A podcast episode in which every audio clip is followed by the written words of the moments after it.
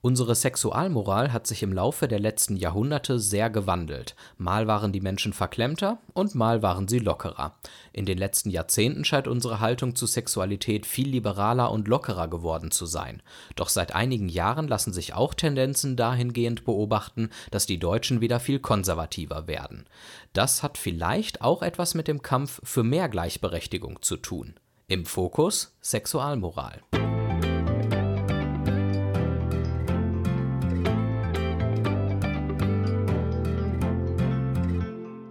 Damit ganz herzlich willkommen zu einer neuen Folge. Heute möchte ich darüber sprechen, wie wir hier in der westlichen Welt zum Thema Sexualität und Sexualmoral stehen. Da hat sich in den letzten Jahrzehnten doch einiges verändert. Los soll es gehen mit einem Vergleich zum Thema Nacktheit früher und heute. Danach spreche ich darüber, wie sich das Dating und Flirten verändert hat und schließlich thematisiere ich den Konflikt zwischen verschiedenen Freiheitswerten wie zum Beispiel Freizügigkeit einerseits und die Verschleierung aus religiösen Gründen andererseits.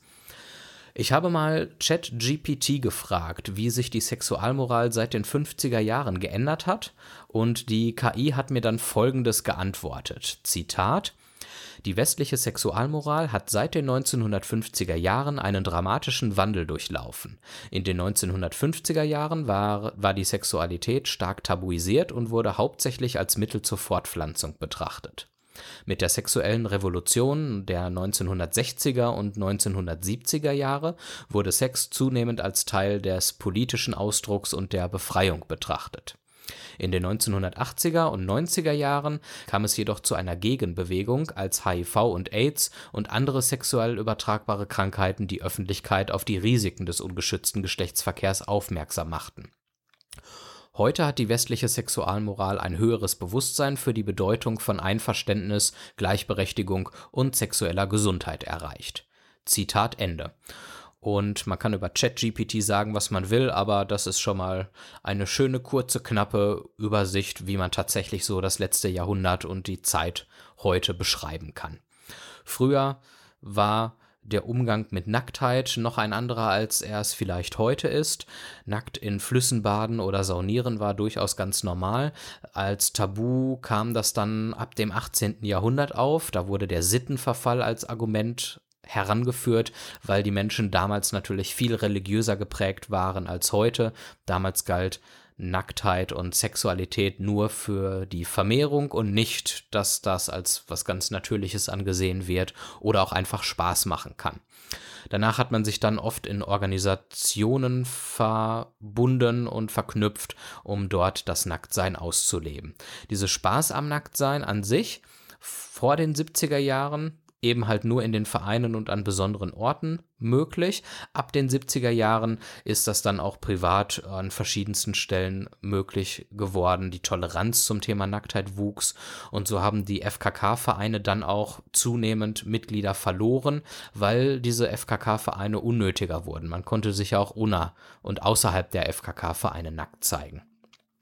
Seit den 90er Jahren lässt da der Trend durchaus stark nach. An Stränden, auf Campingplätzen, aber auch auf Festivals ist Nacktsein eher akzeptiert, als das früher der Fall war. Und da gibt es dann auch Hardliner, wie in vielen Bereichen, sogenannte Nacktivisten, also keine Aktivisten, sondern Nacktivisten, die versuchen, Nacktsein in allen Lebensbereichen zu erreichen. Wie man das finden soll, bleibt jedem selbst überlassen. Ich persönlich möchte jetzt nicht in jedem Lebensbereich nackt rumlaufen. Auf der Arbeit wäre mir das dann vielleicht doch eher ein bisschen unangenehm. Aber ja, die sagen halt, nackt sein ist ganz natürlich und normal, ich möchte das überall sein. Rein rechtlich ist das vielleicht auch nochmal ganz interessant. Darf man überhaupt überall nackt sein oder ist das verboten?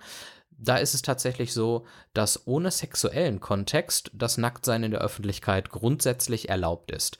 Aber oftmals werden Bußgelder wegen der Ordnungswidrigkeit Belästigung der Allgemeinheit verhängt. Also diese Belästigung der Allgemeinheit ist dann das Argument, weswegen dann Bußgelder verhängt werden. In der DDR war FKK äh, eine Form des Protestes. Man es galt als Hinwendung zur Natur, als Ausbrechen aus den Zwängen. Heutzutage ist das Ganze ja dann durchaus ein bisschen anders geworden und damit komme ich auch so ein bisschen dazu, dass wir vielleicht ähm, doch wieder ein stärkeres Schamgefühl haben und Nacktsein nicht mehr so locker praktiziert werden kann wie früher. Damals ähm, war das eben eine Form der Freiheit, gerade in der DDR, in der ehemaligen. Heutzutage ist no äh, Nacktheit oftmals in bestimmten Abschnitten nur an Stränden erlaubt und nicht mehr generell. An Binnenseen und Flüssen mit nicht extra gekennzeichneten Stellen sieht man eher selten nackte Menschen. Ganz frisch ändert sich das allerdings auch hier wieder. Also diese ganze Diskussion ist sehr dynamisch. Denn vielleicht habt ihr es aus den Medien mitbekommen, viele Schwimmbäder in NRW schaffen im Moment den Zwang ab, dass Frauen ihre Brüste verhüllen müssen. Das heißt, jetzt ist es möglich, dass Frauen im Schwimmbad oben ohne unterwegs sein können, wenn sie das wollen. Allerdings wird dieses Angebot bisher noch fast gar nicht angenommen. Vielleicht ändert sich das jetzt noch. Ich meine, wir haben erst Anfang Mai. Die schöne warme Jahreszeit, die kommt jetzt erst noch, der Sommer liegt vor uns, vielleicht ändert sich das Ganze noch. Nichtsdestotrotz ist mein subjektiver Eindruck aber auch, dass das Schamgefühl wieder wächst. Wir sehen in der Werbung, den sozialen Netzwerken auf Instagram zum Beispiel immer den perfekten Körper von irgendwelchen Influencern oder auch in Pornos. Aber die Realität sieht dann oftmals doch anders aus denn die meisten haben dann vielleicht nicht diesen perfekten Adoniskörper und selbst sportliche und attraktive Menschen haben trotzdem oftmals das Gefühl, noch nicht gut genug auszusehen, weil möglicherweise eben diese perfekte Körper, der einem in der Werbung und in den sozialen Medien suggeriert wird, dann doch etwas ist, was man nie komplett erreichen kann und man dann, obwohl man schon gut aussieht, dann doch noch gewisse Zweifel hat, ob es wirklich ausreicht. Und Nacktheit findet deswegen oftmals heutzutage nur noch auf speziellen Events statt und nicht mehr im normalen Alltag. Was weiß ich, man legt sich in Dortmund in den Westfalenpark nackt. Das kommt dann eher nicht mehr vor. Könnte auch sein, dass das Ganze mit äh, Angst auch zu tun hat, Angst vor negativen Reaktionen, sei es äh, in Hinblick auf Menschen, die sich dadurch gestört fühlen könnten und dadurch negativ darauf reagieren, vielleicht auch in Hinblick auf Migranten, in Klammern muslimische Migranten, die es mit der Sexualmoral ja doch noch einfach eine etwas andere Einstellung haben als wir, können ganz unterschiedliche Gründe sein, ähm, die spielen da sicherlich auch nochmal mit rein. Wie wirkt sich eigentlich, wenn meine These stimmt, ist eine sehr steile These, dass alles wieder ein bisschen prüder wird. Wie wirkt sich das Ganze eigentlich aufs Flirten und aufs Dating aus? Darüber würde ich jetzt als nächstes sprechen.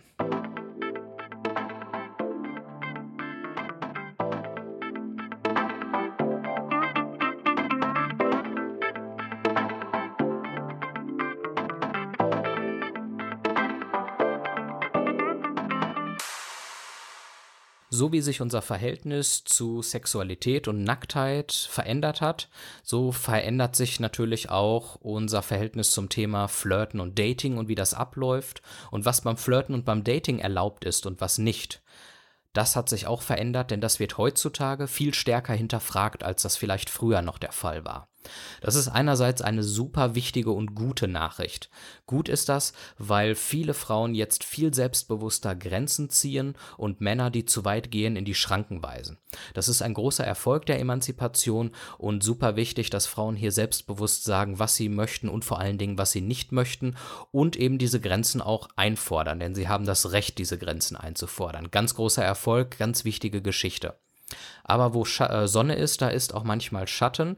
Diese Sensibilisierung, diese Sensibilität, die an sich etwas super Wichtiges und Gutes ist und ich nur begrüßen kann, die erreicht an der ein oder anderen Stelle auch Ausmaße, bei denen man vielleicht eher von Übersensibilität sprechen könnte und Hypersensibilisierung die das Flirten dann vielleicht auch sehr erschweren, zumindest ein ungezwungenes Flirten.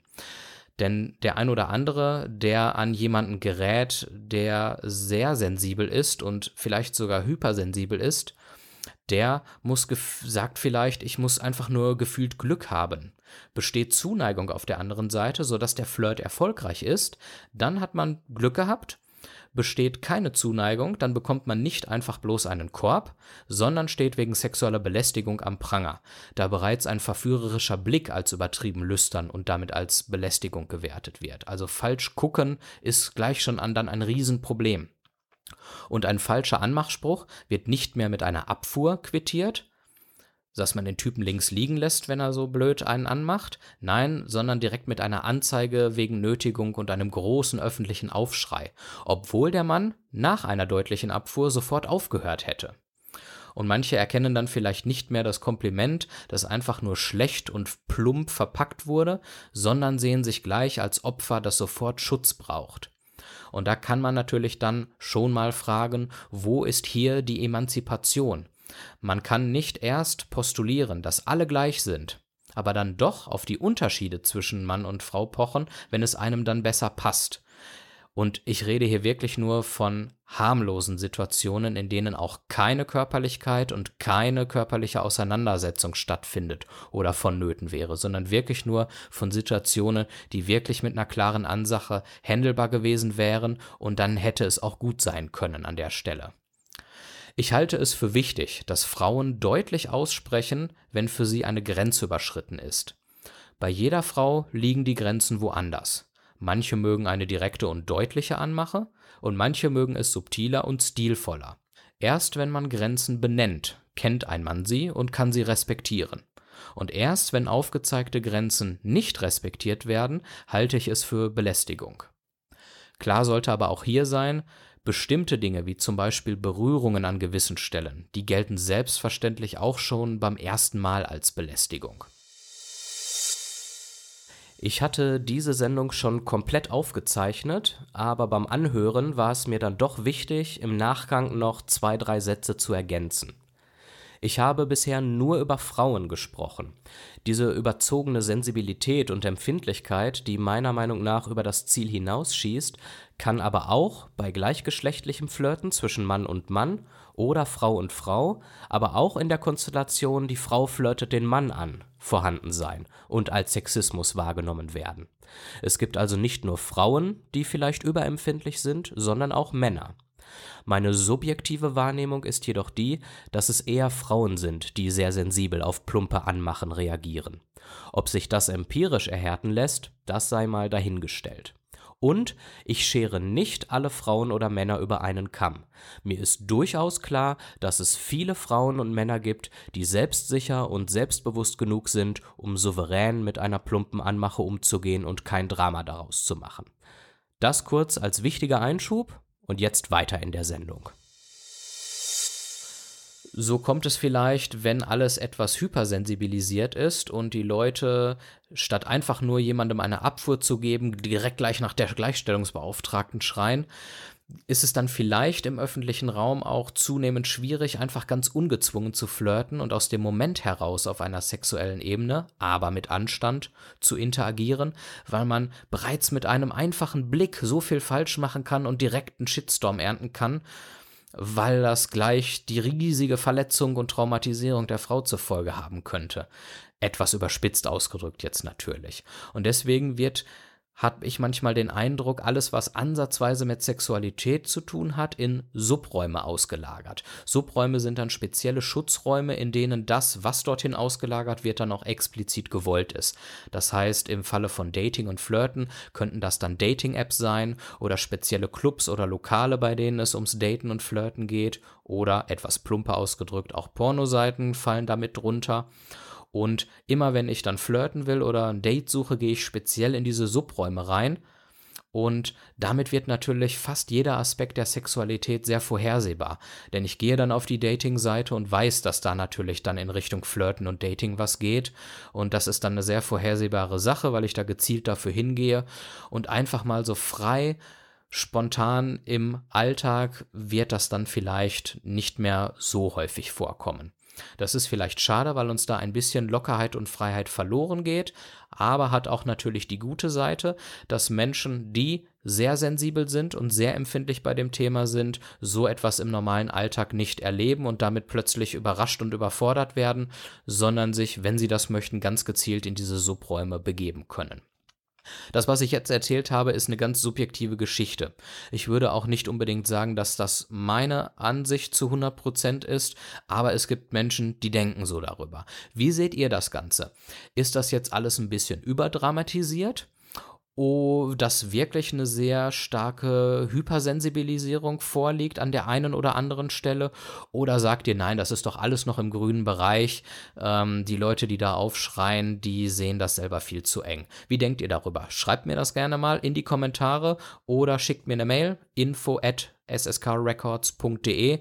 Das würde mich wirklich mal interessieren und dann greife ich das gerne mal in der kommenden Sendung auf.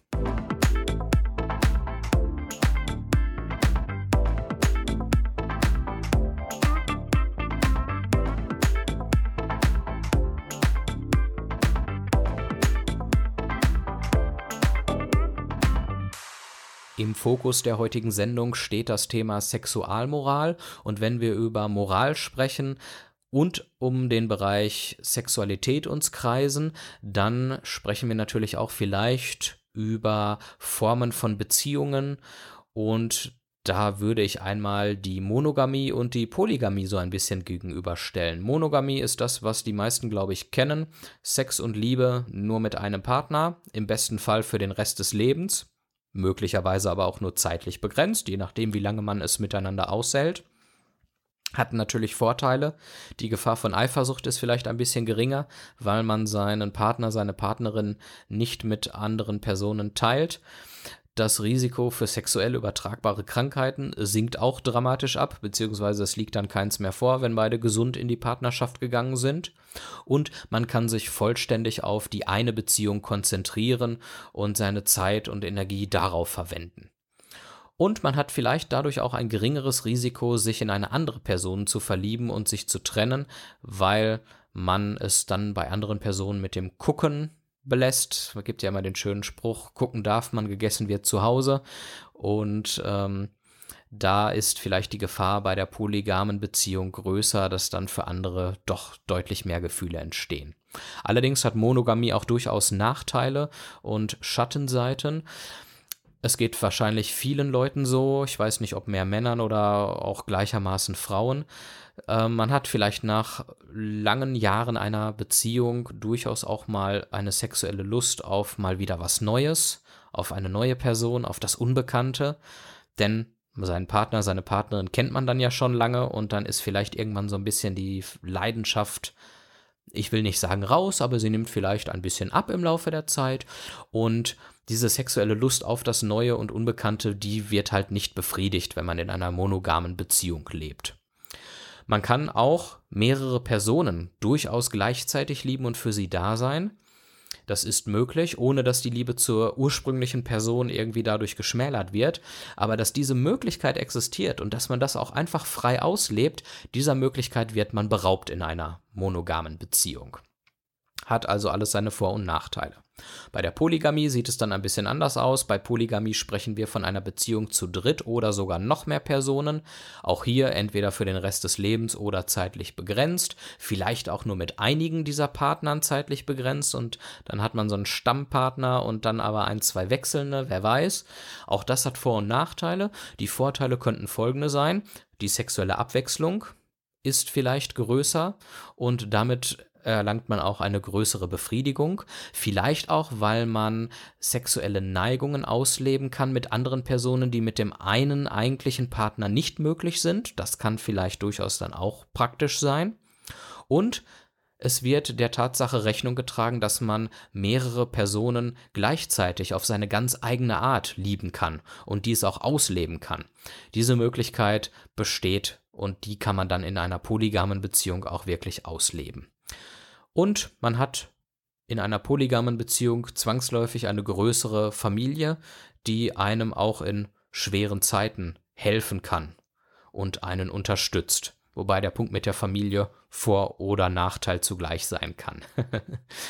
Aber die Polygamie hat natürlich auch Nachteile, denn je mehr Personen in Beziehungen, die mit Sexualität und richtigen Gefühlen zu tun hat, ähm, involviert sind, bietet das Ganze natürlich auch ein höheres Konfliktpotenzial in Bezug auf Eifersucht, auf unterschiedliche Ansichten oder unter diesen mehreren Partnern verstehen sich nur einige und manche nicht. Das kann dann natürlich zu Problemen führen. Und man hat möglicherweise aber auch ein zeitliches oder emotionales Problem, allen Partnern genug Aufmerksamkeit und Zeit zu schenken.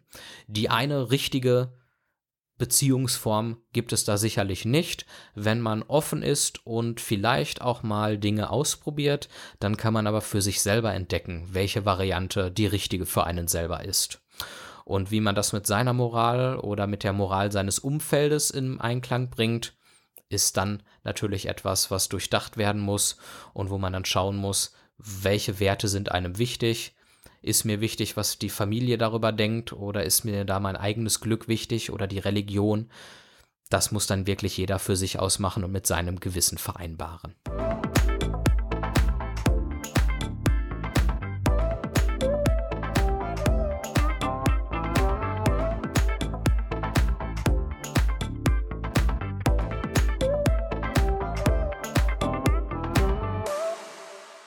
Während manche gelebten Aspekte der Sexualität im öffentlichen Raum wieder stärker tabuisiert werden und eine Rückkehr zur Prüderie und des Konservativen stattfindet, ist die politische Sexualmoral liberal und aufgeschlossen. Es werden gleiche Rechte, Akzeptanz und eine öffentliche Sichtbarkeit von sexuellen Minderheiten gefordert. Verschiedene Bereiche der Toleranz sind aber möglicherweise nicht so ganz miteinander vereinbar. Zum Beispiel könnte man auf der einen Seite eine Toleranz für andere Religionen und Kulturen haben, in denen es zum Beispiel um die Vollverschleierung der Frau geht, ist ja mal so ein beliebtes Beispiel dafür. Auf der anderen Seite könnte man eine Toleranz für Nacktheit und für Freiheit, Aufgeschlossenheit haben. Und da ist dann die spannende Frage, was passiert eigentlich, wenn diese beiden Bereiche aufeinandertreffen? Man möchte vielleicht für beides durchaus eine Toleranz haben und beides irgendwie miteinander in Einklang bringen, aber wie kann das Ganze funktionieren? Eine die Idee ist, dass man spezielle Zeiten und Orte findet für, für Frauen, für nackte Menschen, dass man zum Beispiel, Thema Sauna ist ja auch ein beliebtes Beispiel, sagt, es gibt Damensaunen, in denen Frauen unter sich sind. Es gibt spezielle Uhrzeiten, in denen man im Schwimmbad komplett nackt schwimmen kann. Zum Beispiel, was weiß ich, donnerstags ab 18 Uhr dann müssen die Textilien abgelegt werden. Wer das möchte, kann zu dieser Zeit schwimmen gehen. Wer das unangenehm findet und nicht möchte, der sollte dann vorher das Schwimmbad verlassen und zu anderen Zeiten dann schwimmen gehen. Das bedeutet natürlich bis zu einem gewissen Grad Kompromissbereitschaft. Manche Leute würden sogar ganz provokant sagen, das bedeutet Einschränkungen und Zwang und vielleicht sogar den Verlust von Freiheit, weil ich sage, hier im liberalen, aufgeschlossenen Westen möchte ich jederzeit meine Nacktheit ausleben können in der Sauna, in Schwimmbädern, wo auch immer und möchte dann einfach nicht, dass mir dann Menschen begegnen, die mit diesen Werten, die wir hier leben, ein Problem haben. Ist hier ein klares Bekenntnis zu kulturellen Werten nötig, wie zum Beispiel die Freizügigkeit? Und wer den Wert nicht teilt, der hat dann Pech gehabt? Sie können dann ihre Werte ausleben, müssen aber damit klarkommen, dass ihnen mehrheitlich Menschen auf eine andere Art begegnen, die sie nicht gut finden, zum Beispiel auf eine nackte Art und Weise. Oder ist das zu viel Freiheit im Sinne von, die Freiheit des eigenen Menschen hört dort auf, wo sie die Freiheit anderer Menschen tangiert. Wie findet man da ein gesundes Gleichgewicht? Ich habe natürlich nicht die Paradeantwort parat. Wäre ja schön, wenn ich die Wahrheit mit Löffeln gefressen hätte, habe ich aber nicht. Ich möchte nur für das Problem sensibilisieren und eure Gedanken zu dem Thema hören. Solange das sachlich, konstruktiv und nicht beleidigend ist, würde mich das gerne mal in den Kommentaren interessieren und das greife ich dann gerne in der kommenden Sendung mal auf. Schreibt mir da mal gerne. Und da habt ihr jetzt auch Zeit dazu, eben ein paar Sätze zu dem Thema mir zu schreiben, denn das war im Fokus für diesen Monat. Ich danke euch herzlichst fürs Zuhören. Wenn euch diese Folge gefallen hat, dann wäre es super lieb von euch, wenn ihr mich unterstützen würdet. Das könnt ihr machen, indem ihr meine Sendung teilt und euren Leuten weiterempfehlt. Das macht ihr zum Beispiel in den sozialen Netzwerken Facebook, Twitter oder Mastodon. Dort unter meinem Namen SSK Record oder indem ihr mir bei Spotify, Apple Podcast, Podcast Addict oder wo immer ihr diesen Podcast hört, ein Abo dalasst und die Sendung bewertet. Das wäre wirklich super lieb von euch und würde mir sehr helfen. Wenn ihr weitere Infos zu dieser Sendung haben möchtet, alle bisherigen Folgen euch mal anschauen und gerne nachhören möchtet und Möglichkeiten der Kontaktaufnahme finden möchtet, um mir Kommentare dazulassen, dann könnt ihr das alles machen, zum Beispiel über meine Webseite. Klickt euch da gerne mal rein imfokus.sskrecords.de. Nächsten Monat bin ich wieder zurück mit einem neuen Thema und zwar am ersten Freitag des Monats. Und ihr könnt mir ja auch gerne mal Themenvorschläge schicken. Vielleicht ist da was Spannendes dabei, dann mache ich mal eine Sendung dazu. Bis dahin, kommt gut durch die nächste Zeit, bleibt stabil und vor allen Dingen seid lieb zueinander. Tschüss!